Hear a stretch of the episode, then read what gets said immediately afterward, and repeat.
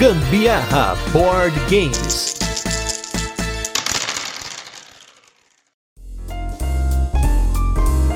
Com o primeiro jogo da Garfield Games que passa por aqui e que faz parte da mais nova trilogia temática da editora. Eu sou Gustavo Lopes. E eu sou a Carol Guzmão e esse é mais um episódio do Gambiarra Board Games. E no episódio de hoje vamos falar sobre o jogo Viajantes do Sul do Tigre. Vamos fazer aquele resuminho de como o jogo funciona, depois temos as curiosidades e por fim a nossa experiência com ele, mas não sem antes o nosso primeiro bloco de destaques da semana, recadinhos e o nosso review retrô, onde a gente fala sobre jogos que já passaram por aqui. Primeiramente, aí, em breve devem abrir as votações do Prêmio Ludopedia 2022. E se você gosta dessas análises dos nossos episódios malucos aqui, não deixe de votar na gente na categoria podcast. Na categoria do Instagram Mídia, lá nem se deu trabalho, porque tem muita gente que faz um trabalho muito legal lá. Prefiro que vocês deem o seu voto para alguém que tenha especialização na mídia do Instagram, mas para podcast não deixe de votar na gente. E se você também curte esse podcast, não deixe de mandar pra gente trechos dos episódios que você gosta, porque vai ter o episódio especial 500 momentos em que a gente vai selecionar os trechos que a galera vai mandar pra gente, pra gente colocar como os melhores momentos do podcast. Então é só mandar pra gente pelo Instagram, pelo e-mail, ou até mesmo pelo WhatsApp, pra quem troca ideia comigo lá. Coloca só qual é o nome do episódio e a minutagem pra depois eu buscar os momentos, esses melhores momentos que vocês gostam aí, pra gente poder comentar. Agora, já falando dos destaques da semana, vamos falar de dois jogos aqui. Um jogo que nós jogamos em dois e um jogo que nós jogamos em 10. Vai ser um, né, um destaque totalmente oposto um do outro em relação à quantidade de jogadores. E o jogo que nós jogamos em duas pessoas foi o Haggis. Haggis, que é um jogo de escalada, é um jogo raríssimo aqui no Brasil, lá fora também, para falar a verdade. Eu já estou há um tempo buscando uma cópia desse jogo acabei conseguindo aí nessas andanças que eu faço pelo Facebook, pela Ludopedia, procurando esses jogos mais raros aí, né? Ele é um jogo de, como eu falei, de escalada, no qual, para quem ouve aqui o nosso episódio, a gente fala bastante sobre esses carteados de escalada, que são jogos em que você sempre tem que colocar cartas maiores do que a carta anterior que o jogador acabou de jogar, né? Então, para você continuar ganhando, você vai tentar colocar cartas maiores e esse jogo ele tem uma série de desdobramentos diferentes. Você tem como fazer sequências e conjuntos, uns tipos de conjuntos especiais. Ele tem naipes, né? No caso aí, são quatro naipes para dois jogadores, são cinco naipes para três jogadores. É um jogo de duas a três pessoas. Porém, você tem cartas de rei, rainha e valete que elas já ficam abertas na mesa. E aí, essas cartas vão contar ponto negativo se você perder e você não se livrar das suas cartas primeiro. Você tem esquemas de combinação que você vai usar nele. Então, assim, é um jogo que a gente conseguiu jogar uma única vez até agora. Mas, para quem gosta de cartear carteado, ainda mais carteados que jogam em poucas pessoas, foi um jogo que eu gostei e eu espero poder jogá-lo aí com mais frequência. Esse é um jogo que lembra baralho, mas não é baralho. É um jogo meio cabeça, assim. Você precisa ficar sempre alerta pra quantidade de cartas que você consegue combar, quando você deve jogar a bomba. Enfim, ficar sempre em alerta, porque dependendo do jogo que tá na vez ali, você pode acabar pontuando, como pode não pontuar nada pela mão que você pegou, né? Então, saber exatamente o momento que você vai descartar suas melhores cartas, né? Eu não sei não, acho que a gente tem que jogar mais vezes para poder pegar o ritmo desse jogo melhor. Sem dúvida, eu acho que todo carteado, você precisa de algumas partidas para pegar a malícia dele. A gente sempre insiste nisso, nessa questão da malícia, porque apesar de serem todos carteados, você precisa saber quais são os nuances do jogo para poder tomar as devidas decisões. E o segundo jogo é um jogo já falado, já conhecido, já teve cast, porém, essa foi a primeira experiência que nós jogamos em 10 pessoas, que foi o Cartógrafo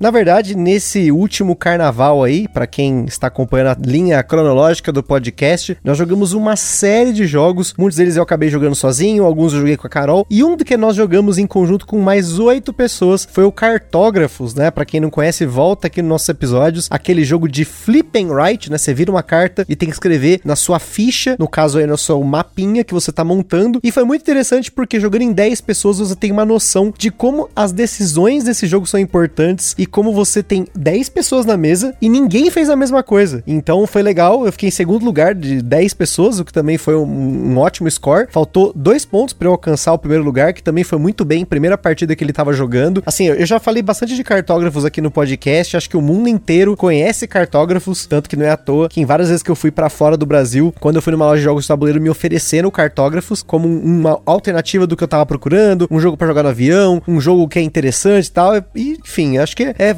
chovendo molhado aqui, mas acho que além de ele rodar bem em dois jogadores, ele roda muito bem em 10 pessoas. Apesar de que tem aquilo lá, né? Vai ser tipo um bingo. Ainda bem que, né, o Xandão e a Marília, que eram os donos do jogo, tinham várias caixas de lápis de cor. Isso fez muita diferença, porque cada duas pessoas na mesa tinha uma caixinha de cor disponível. Então eles foram preparados para fazer mesão de cartógrafos. Eu não fiquei nem perto nem longe do primeiro jogador e nem do último. Isso é muito bom quando a gente joga em muitas pessoas, porque você fica ali no meio do caminho, né? Na meiuca. Você não fica nem no inferno nem no céu, você fica ali no purgatório, misturado com todas as outras almas comuns e tá tudo certo. No fim, o meu mapa ficou bem bonitinho, bem organizadinho, que é uma coisa que eu gosto, mas estragaram quando colocaram um, um monstro ali para mim e eu não conseguia contornar todo o desenho do monstro, isso me fez perder muitos pontos. Sem dúvida, você aproveitar esse jogo desenhando é muito legal. Eu acabei investindo um pouco mais de tempo no desenho, porque como tava todo mundo. Tinha muita gente que nunca tinha jogado, né? Então eu tinha um pouco mais de tempo para desenhar ali. Então meu mapa também ficou bem bonito. Mas, diga de passagem, a denúncia que eles não abriram os lápis originais do jogo. Né? Fica, eu nunca vi isso acontecer. A gente já tá com os nossos gastos com, apontado com faca. E eles deixaram ali como, entre aspas, a recordação do jogo original, a caixinha original. Então, você que tem o seu cartógrafos, depois comenta aí com a gente se você usou os lápis originais do cartógrafos ou se você lacrou eles e não vai usar e você tá usando lapisinhos alternativos.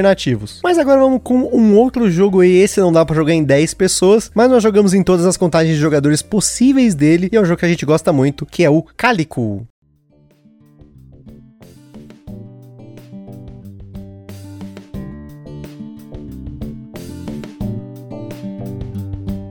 Cálico foi tema do nosso episódio número 129. Se você não conhece o Cálico, também volte aí para ouvir esse episódio que está aparecendo aqui no nosso review retro de hoje. É um jogo no qual você tem uma colcha de retalhos que você está tentando costurar para colocar gatinhos em cima dela e fazer pontos por cores que você está colocando, padrões que você está colocando e principalmente pelos gatos que você coloca, né? Dependendo dos, das formas, né? E padrões de colcha que você está colocando na sua colcha de retalhos ali. É um jogo que a gente gosta muito. Nós compramos ele antes dele ter sido lançado no Brasil e nós continuamos jogando ele com uma certa frequência porque ele ficou na coleção. Ele é um jogo que a gente consegue jogar ele aqui no sofá, pega uma das partes da nossa mesa, senta aqui, separa os, as peças. Já conhecemos bem o jogo. A única coisa é que ele sempre tem aquele quebra-cabeça com grande dificuldade e eu acho que jogando mais vezes eu acabei começando a reparar mais na sorte das peças. Então talvez numa partida futura eu faça uma recomendação que tá no manual de você separar uma quantidade de peças iguais para que saiam mais peças diferentes diferentes ao longo da partida. Puxa, isso era uma dica boa, hein? Podíamos ter feito isso e eu teria tido melhor sucesso nesse jogo. Adoro jogar Cálico. É muito lindo, é muito bom. É um jogo que traz aquela sensação de que você está cuidando dos gatinhos, afofando ali os edredonzinhos para eles. É muito charmoso, né? E como um bom gato, tem muita dificuldade, porque, por exemplo, no momento que está sendo gravado esse episódio, tem um gato ah, numa plataforma acima da minha cabeça,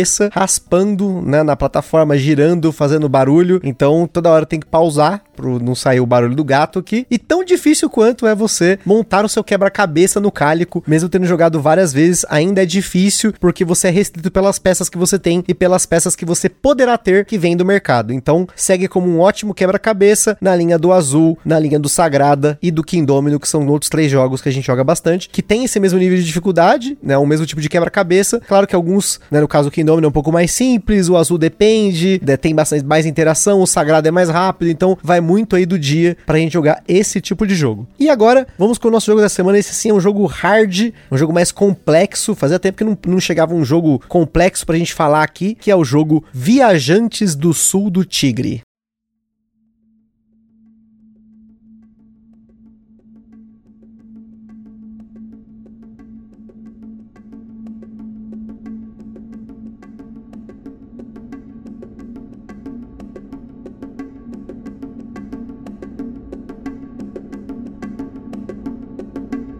Viajantes do Sul do Tigre é um jogo para 1 a 4 jogadores lançado no Brasil pela Mosaico, com partidas que duraram em média uma hora e meia em dois jogadores. Falando de mecânicas, no Viajantes nós temos algumas mecânicas como a alocação de trabalhadores, temos a alocação de trabalhadores padrão e a alocação de trabalhadores com dados, inclusive essa alocação é até discutível, falei um pouco disso no episódio sobre alocação de trabalhadores lá no Covil dos Jogos, junto com o Rafael Coelho e o Paulo. Tem também draft aberto, coleção de componentes, controle de área e movimento em trilha. E se você não conhece esse monte de nome que a gente falou aqui de mecânicas, também não deixe de conferir aqui na descrição. Tem as nossas playlists com os episódios do Gambiarra passados e uma dessas playlists é só sobre mecânicas. E são episódios rápidos, em menos de 3 horas aí você mata um monte de mecânica, aprende bastante coisa sobre isso. Agora sobre complexidade, na nossa escala ele recebeu 7 de 10, um jogo médio com aquele pezinho no pesado, em que o jogo te deixa livre para você customizar ao máximo as suas possíveis ações e com planejamento a médio e longo prazo. Na data em que esse cast foi gravado, o Viajantes do Sul do Tigre estava sendo vendido numa média de 380 reais, inclusive lá na Bravo Jogos, que para quem é apoiador teve um descontinho extra por lá, mas independente disso, fala aí, Rafa.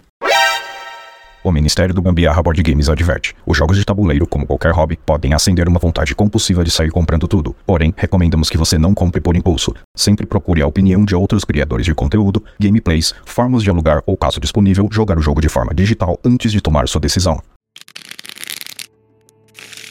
Em Viajantes do Sul do Tigre, como bem descrito no manual, ele se passa durante o ponto alto do Califado Abacida, em torno de 820 anos depois de Cristo. Como bravos exploradores, cartógrafos e astrônomos não astrólogos, os jogadores partem de Bagdá para mapearem os terrenos e rios ao redor, além de observar o céu, gerenciando suas caravanas de equipamentos e trabalhadores para otimizar sua jornada. O Viajantes é jogado em turnos em sentido horário até que os jogadores cheguem ao final de uma trilha que fica no tabuleiro principal do jogo. Esse tabuleiro também tem um grande mercado de cartas que os jogadores vão poder adquirir para ampliar seus tabuleiros de jogador, peças de melhoria para modificar o uso dos dados que você aloca no seu tabuleiro pessoal, que são as suas caravanas, e também locais em que você poderá gastar trabalhadores para fazer ações. As ações no Viajantes são no geral simples, sem muitos passos. Porém, a grande questão aqui são as possibilidades que você possui. Isso porque no seu turno você pode fazer uma de três ações. Você pode alocar um dado em um espaço do seu tabuleiro de jogador, colocar um trabalhador em uma ação no tabuleiro principal ou descansar para poder recuperar os seus dados. Só a ação de alocar o seu dado tem inúmeras ramificações. O valor do dado no Viajantes é customizado de acordo com as peças de melhoria que você coloca no seu tabuleiro pessoal. Você começa apenas com itens no dado de valor 1 e 6 e vai precisar comprar peças de melhoria para poder adquirir itens como barcos ou descontos ou mesmo formas de mudar o valor do seu dado. Os itens são necessários nas ações com o dado, pois alguns espaços de alocação possuem uma exigência de um ou mais itens e você precisa ter todos esses itens para poder utilizar a ação. Você começa com quatro ações de dados padrão no seu tabuleiro de jogador e cartas de terreno podem conter espaços com novas ações. As principais ações que você vai encontrar no jogo são ações para ganhar prata ou provisão, que são dois tipos de recurso no jogo. Ações que permitem você usar marcadores de influências em cartas para que outros jogadores te paguem recurso quando interagirem com a carta, ou influência nas guildas para um controle de área no fim do jogo, ou possivelmente efeitos de guilda. Você tem como comprar diferentes tipos de cartas, comprar diferentes tipos de melhorias, recuperar trabalhadores ou mudar dados. Esses mesmos tipos de ação você vai ter no tabuleiro principal do jogo, no qual você pode posicionar trabalhadores que você tem na sua reserva. No começo do jogo, cada jogador começa com um trabalhador azul e um trabalhador amarelo e poderá adquirir ou gastar esses trabalhadores ao longo do jogo. Quando você posiciona um trabalhador, precisa ver se aquela cor de trabalhador pode ser colocada naquela ação, se já não tem outro trabalhador daquela cor naquela ação, e então você vai lá e executa aquela ação. A ideia aqui é que cada espaço de ação também é um espaço do mercado de cartas. A carta fica logo abaixo da ação e quando você compra uma carta, se ela possui trabalhadores que não foram recuperados, você pode pegar aquele trabalhador para você. Falando em comprar cartas, existem cinco tipos de cartas no jogo que são posicionadas em áreas do seu tabuleiro pessoal e são usadas de formas diferentes. Do lado esquerdo do seu tabuleiro são posicionadas as cartas de cidade e as cartas de vista. As cartas de cidade possuem novos espaços de ação, enquanto que as cartas de vista possuem efeitos imediatos e também efeitos que são disparados conforme você executa alguma coisa. Já as cartas de água têm dois tipos também, as de porto e as de mar aberto, sendo que as de porto também têm novos espaços de ação, enquanto que as cartas de mar aberto possuem bônus imediatos. Porém, essas cartas, esses dois tipos de cartas, elas funcionam diferente das cartas de terra, pois você pode ganhar bônus por conectar cartas com ícones nas laterais da carta. As cartas de habitantes são cartas que vão modificar o efeito desses quatro tipos de cartas que ficam nas laterais do seu tabuleiro pessoal, sendo colocadas por baixo dessas cartas. Inclusive, elas podem adicionar elementos adicionais para a ação de descansar, que vamos comentar daqui a pouco. Por fim,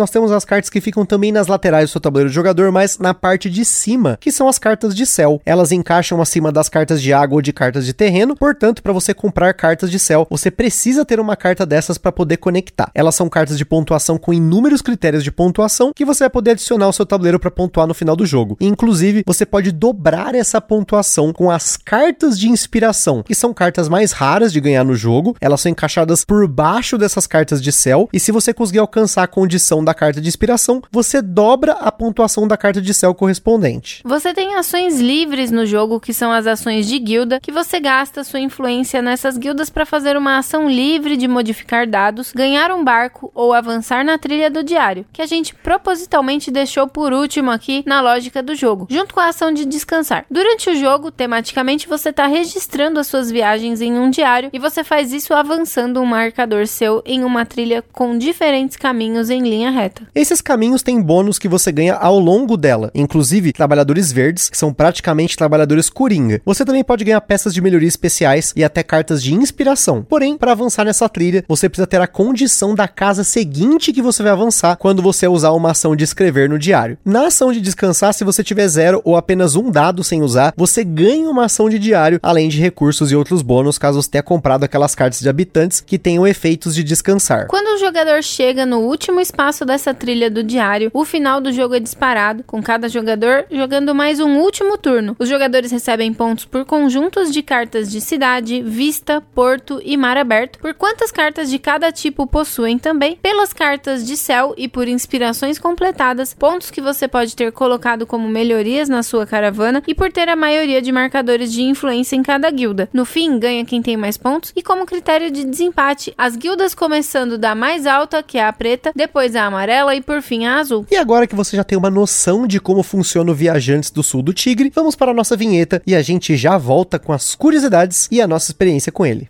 Este programa é um oferecimento dos nossos apoiadores do Catarse. Se você ainda não apoia o Gambiarra Board Games, não deixe de apoiar para contribuir com a produção deste podcast, participar na escolha dos temas e dos jogos, concorrer a sorteios de vouchers nas lojas parceiras, desconto para comprar seus jogos na Bravo Jogos e acesso a conteúdos exclusivos, como o podcast secreto do grupo do WhatsApp do Gambiarra. Além disso, o Gambiarra Board Games tem o apoio da Acessórios BG, os melhores acessórios para jogos de tabuleiro do Brasil. www.acessoriosbg.com.br Bravo Jogos, a sua loja de jogos de tabuleiro modernos. www.bravojogos.com.br. Utilize na sua compra o cupom Gambiarra na Bravo e apoie o Gambiarra sem gastar nenhum centavo adicional. Aroma de Madeira. Jogos clássicos, acessórios em madeira e serviços de personalização. Utilize o cupom Aroma de Gambiarra para ganhar um desconto em www.aromademadeira.com.br. E também os parceiros Board Game São Paulo, o maior evento mensal de jogos de tabuleiro no Brasil, todo último sábado do mês, na loja Omniverse, no bairro do Brooklyn, em São Paulo, capital. E Board and Burgers, as melhores análises de jogos de tabuleiro e lives toda sexta-feira, com a participação quase que semanal do Gambiarra Board Games. Também não se esqueçam de seguir a gente lá no nosso Instagram, que é o arroba gambiarraboardgames, para ver mais conteúdos e interagir com a gente. E se curtem o nosso conteúdo, compartilha com a galera. E não deixe de avaliar a gente na onde você está ouvindo aí o Gambiarra Board Games e votar na gente no Prêmio Ludopedia quando tiver. Viajantes do Sul do Tigre é um jogo dos designers SJ McDonald e Shane Phillips, dois game designers da Nova Zelândia. O Shane Phillips, nós já citamos ele aqui uma vez porque a gente jogou um dos únicos jogos dele, se não o único, que ele não lançou pela própria editora, que foi o Noctiluca. Shane Phillips fundou a Garfield Games em 2009 e nos seus cinco primeiros anos ele lançou uma variedade de jogos mais família com tiragens limitadas que venderam principalmente na Nova Zelândia. Foi em 2014 que tudo mudou quando ele lançou sua primeira campanha do Kickstarter com o jogo Shipwrights of the North Sea. O jogo teve um sucesso considerável, lançando o nome da Garfield Games na cena global e logo em seguida ele não parou mais, seguindo aí com o jogo Riders of the North Sea e depois o Explorers of the North Sea, fechando a série do Mar do Norte, sua primeira trilogia, algo que se tornou padrão no seu universo de jogos. Na sequência dos jogos do Mar do Norte, vieram os aclamados jogos da série do Reino Ocidental, com os jogos Arquitetos, Paladinos e Viscondes do Reino Ocidental. E agora a trilogia do Sul do Tigre, começando pelo Viajantes. Na data em que esse episódio foi lançado, estava no ar a campanha do Kickstarter do Estudiosos do Sul do Tigre. E se você estiver ouvindo no futuro, pode ser que já tenha saído o Inventores do Sul do Tigre. Vale ressaltar aqui que o Arquitetos foi mais um marco na história dos jogos da Garfield Games, por ser o primeiro jogo em colaboração com o SJ McDonald, autor que até então a gente ainda não tinha jogado nada. Mas tem mais um responsável por essas trilogias e muitos, mas muitos outros jogos de sucesso, que é o Demico ou Mihailo Dmitrievski, ilustrador e artista de não só esses jogos, mas muitos outros que já falamos por aqui, como Viral, a série Clan, a série Valéria, entre muitos, mas muitos outros jogos mesmo. Quem apoiou o jogo no Kickstarter recebeu um pacote de promos com oito cartas, três cartas de terreno, uma carta de mar, uma de céu, duas de inspiração e duas cartas de personagem. Mas a Mosaico trouxe esse pack para venda para quem perdeu. Além disso, existem outros dois pacotes de promos lançados lá fora, que são as promos do The Dice Tower, que são quatro cartas de habitantes, e tem duas cartas de inspiração do pacote de promos do Kickstarter da Spielbox 2023, que depois saiu na campanha do Kickstarter do Game Boy Geek. Vale ressaltar que a Mosaico atualmente é a responsável por trazer os jogos para o Brasil da Garfield Games, como parceiros no Kickstarter, para quem quiser pegar o jogo antecipado com uma diferença no valor do jogo lançado e algumas cartas promocionais do jogo da campanha e também de outros jogos, e também como parceiros lançando os jogos aqui no Brasil, não só os jogos dessas trilogias e os próximos do Sul do Tigre, que é o Estudiosos e o Inventores, mas outros jogos entre aspas stand-alone da editora, como o Muralha de Adriano e o Invasores de Sitia. Para quem quer eslivar o jogo, tem espaço de sobra no insert customizado no jogo. Apesar que você só vai embaralhar as cartas no setup, ainda assim são 166 cartas tamanho 54 por 86 milímetros, que é um tamanho conhecido de quem tem esses jogos da Garfield Games, mas é um tamanho customizado. A Bucaneiros tem um sleeve para a série chamado Customizado Cartas Grandes. Falando aí um pouquinho sobre a nossa experiência com o Viajantes do Sul do Tigre, o meu primeiro contato com ele foi um tanto quanto inusitado, porque eu vi alguém compartilhando num grupo que o Rado, né, do canal Rado Runs True, tinha falado mal desse jogo. Ele tinha comentado que ele tinha amado o jogo, mas que ele achou que foi uma das maiores decepções do ano de 2022 para ele, porque existe essa questão da influência que você pode colocar nas cartas e ela faz com que os jogadores tenham que pagar um dinheiro ou uma provisão para o outro jogador sempre que ele interagir com aquela carta. E aí entra um debate que eu já comentei com muita gente que, apesar de acompanhar alguns conteúdos do Rado, sempre que ele fala mal de um jogo, esse jogo entra no meu radar, porque geralmente são jogos que tem algum nível de interação ou que tem algum tema um tanto quanto inusitado e aí ele acaba abandonando por um motivo que às vezes para mim não faz sentido. E a Carol pode falar tanto quanto eu aqui sobre essa questão, porque nas nossas partidas, né, a gente teve sim o uso dessa interação, porém geralmente a gente usava isso para ou bloquear uma carta que eu achava que a Carol ia usar ou que a Carol achava que eu ia usar, ou mesmo que eu queria reservar uma carta, eu queria que ela pagasse mais, então eu colocava essa influência, mas assim, essa influência no final das contas, e principalmente perto do final da partida, valia muito mais a pena eu mover ela para as guildas para tentar disputar em uma das pontuações das três guildas do que simplesmente ficar bloqueando. Tanto que a gente teve uma partida, acho que foi a segunda vez que a gente jogou, que quase a gente não colocou influência nas cartas. É, eu mesma só coloquei na primeira partida porque eu ainda tava tentando pegar o ritmo do jogo, entender a, a, o funcionamento dele. Eu achei que isso pudesse realmente me, me trazer benefícios, mas em nenhum momento o Gusto interagiu com a minha carta onde eu tava bloqueando ali. Mas de qualquer forma, nas próximas vezes que a gente jogou, eu percebi que sem dúvida valia muito mais a pena ter aquela influência colocada numa guilda, porque depois a gente acaba que pontua muito bem, assim, somando todas, né? São três pontos para cada guilda que a gente faz no final do jogo, quem tá com o máximo de, de influências lá, e faz muita diferença, né? Isso no, na sua pontuação final. E não só isso, mas às vezes para usar a ação extra da guilda, vale mais a pena você tá colocando sua influência lá. Então, nesse ponto, acho que o Rado errou feio, errou rude nesse comentário dele. Eu acho que a influência não influenciou em muita coisa aí para poder gerar uma interação, entre aspas, negativa entre os jogadores. Agora, falando sobre o jogo em si, sobre essa questão dos recursos no jogo, porque ele também menciona que ele não gostou disso porque o recurso é apertado, você já tem que pagar, né, pro banco, mas você vai ter que pagar pro seu oponente, enfim. Realmente ele é apertado no começo, o jogo em si é apertado no começo, não só os recursos, mas ele como um todo, você precisa otimizar o seu tabuleiro para ele começar a engrenar, comprar os upgrades, tentar combar esses upgrades, são sempre os mesmos nas partidas. Então, você até pode fazer a mesma coisa. O seu tabuleiro de jogador provavelmente vai ser diferente, porque ele tem tabuleiros com os bônus dele que você vai cobrir com essas peças de upgrade são diferentes, mas depende muito do, da disponibilidade dos espaços de ação para você pegar os upgrades. Você vai ter que sempre colocar esses upgrades e retestar a sua engrenagem com base base nos dados que saem, porque ainda tem isso, né? Alguns desses upgrades, eles possibilitam que você posicione naquela coluna, né? Por exemplo, do dado número 2. Toda vez que você jogar um dado 2, você pode transformar ele num 3, né? Então, às vezes, eu fazia, né, a minha caravana para voltar para dois números. Tipo, sei lá, eu colocava o 1 e eu colocava no 5. E aí eu colocava que o 6 podia virar 5, o 4 virava 5 também, o 1 virava 2, 2 virava 1. Então, fazer uma redundância, mas os espaços são limitados. Você também quer colocar ponto na sua caravana. Então, tem que customizar ela de uma forma muito inteligente para ela funcionar. Não, essa vez que o Gusta fez essa mecânica toda aí na engrenagem dele, aquilo foi tenebroso, porque qualquer dado valia praticamente qualquer coisa. Foi muito ninjaço mesmo. O planejamento que ele fez para conseguir isso foi incrível. Tiro meu chapéu. Eu tentei fazer alguma coisa parecida da última vez que a gente jogou, mas no máximo eu consegui colocar pra conseguir tudo praticamente virava seis.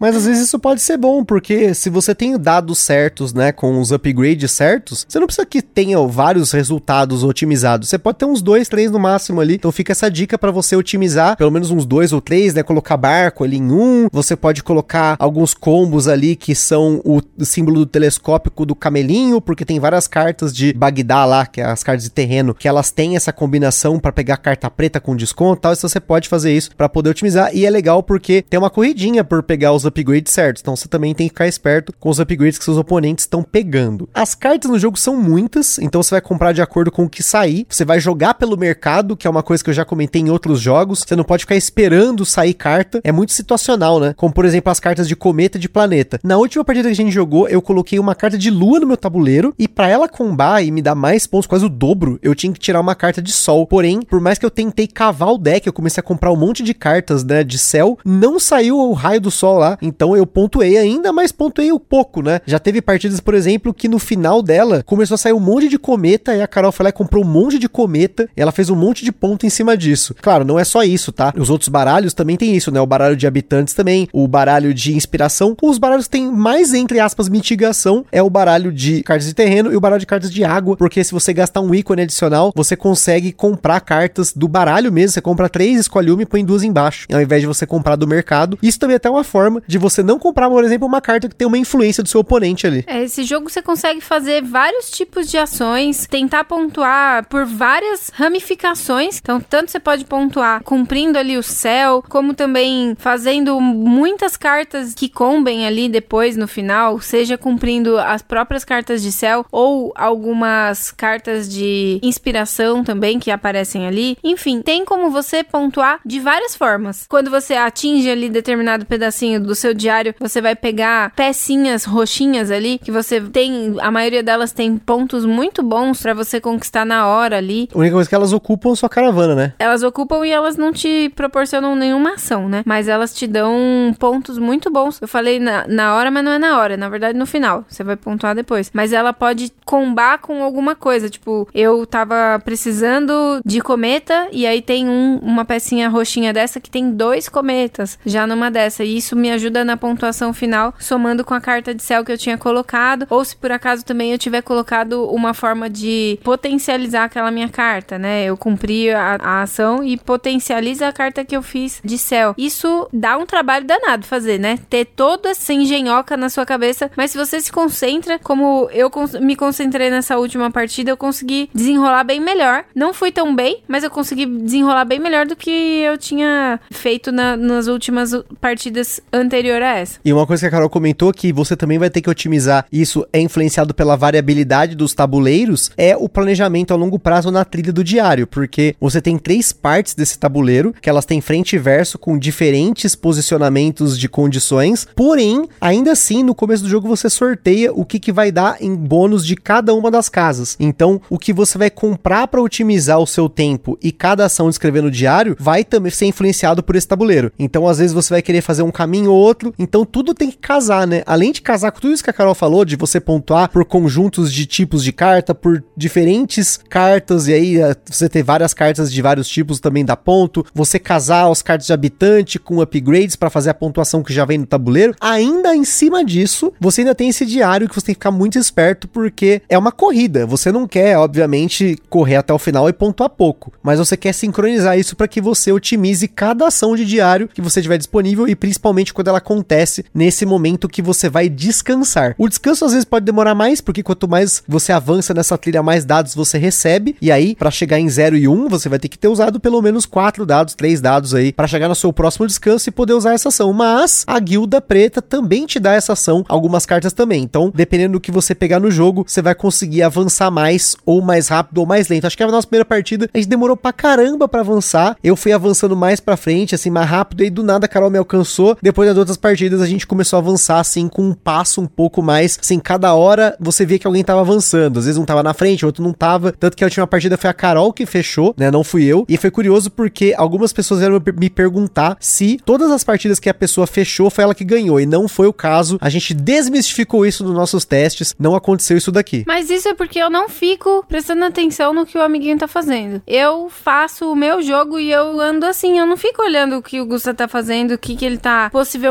pontuando. Eu não, eu não consigo ficar. Eu já tenho tanta coisa para prestar atenção no meu próprio tabuleiro que aí fica muito difícil ficar controlando também o que ele tá fazendo. Isso é porque é um tipo de jogo que exige esse tipo de planejamento e de alerta aí, de atenção que você tem que estar todo momento no, no tabuleiro, no seu, no do amigo, no, no principal. Por isso que não é aquele jogo assim, por exemplo, que eu escolheria colocar ali para opcionalmente vamos jogar o, o Viajantes do Sul do Tigre. Eu jogo com o Gusta porque é uma opção que ele atualmente ele gostou pra caramba desse jogo. Então, provavelmente vai ver mesa muitas vezes ainda aqui em casa, mas não é o tipo de jogo que eu vou espontaneamente solicitar para jogar, sabe? Eu gosto de outra linha de jogo. Até porque, assim, esse jogo ele vai dar uma vantagem para quem consegue fazer exatamente o que a Carol falou, né? De ficar prestando atenção no tabuleiro dos outros jogadores, ter uma noção da pontuação. Eu confesso que às vezes eu paro para prestar atenção nisso, mas nesse jogo é muito ponto para você calcular. Porque você tem que calcular os pontos que estão no caravana, os pontos que estão nas cartas de céu, os pontos que você tem que o outro jogador tem por cada um dos tipos de ícone que ele tem, por os tipos diferentes de ícone. Então não é tão simples assim. Mas é tudo na mesa, tá tudo aberto ali, né? Você consegue, se você quiser, calcular isso daí. Só que assim, como eu sempre falo, o jogo que você constrói seu tabuleiro, uma paisagem, né? Como é o caso aqui, eu acho muito legal. Você, obviamente, tá pensando em otimização, né? Em fazer o, a coleção de componentes, né? O set collection, mas a paisagem que você cria no jogo é muito linda. Eu acho muito lindo o como fica o seu tabuleiro no final do jogo. Muitas vezes falta espaço porque a gente não otimiza muito bem aqui o nosso espaço da mesa. Até acho que seria muito difícil jogar em quatro pessoas esse jogo aqui, porque começa a fazer linhas enormes de cartas dos dois lados. E aí você às vezes tem mais carta de um lado, mais carta do outro, tem que ficar colocando de um jeito do outro. No aspecto bonito, com certeza, eu acho que esse jogo tem uma arte muito bonita. E quando você tem isso de você formar, é muito legal. Assim, eu gosto muito. Fico olhando ali, nossa, os detalhezinhos do céu, e aí ele encaixa, né? O Demico teve um, todo um trabalho de fazer as ilustrações de um jeito que elas todas se encaixam, né? Então, assim, é um trabalho sensacional. E já me deixou mais hypado aí para os estudiosos do Sul do Tigre e também para os jogos anteriores, né? Das outras trilogias. Apesar desse aqui, pelo que a galera comentou, ser um pouco mais pesado que a média dos jogos do Shane Phillips e do SJ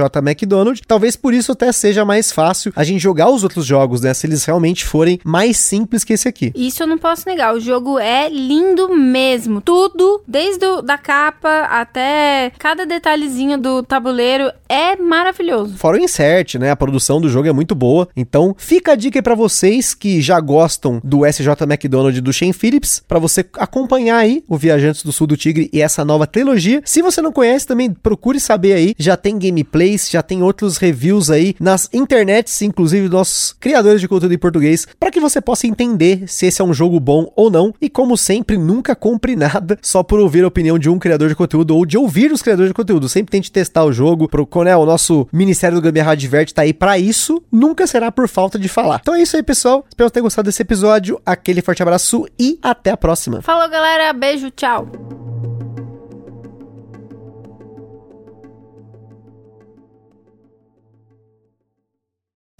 Está perdido com tantos episódios? Consulte na descrição o nosso índice completo de episódios e playlists.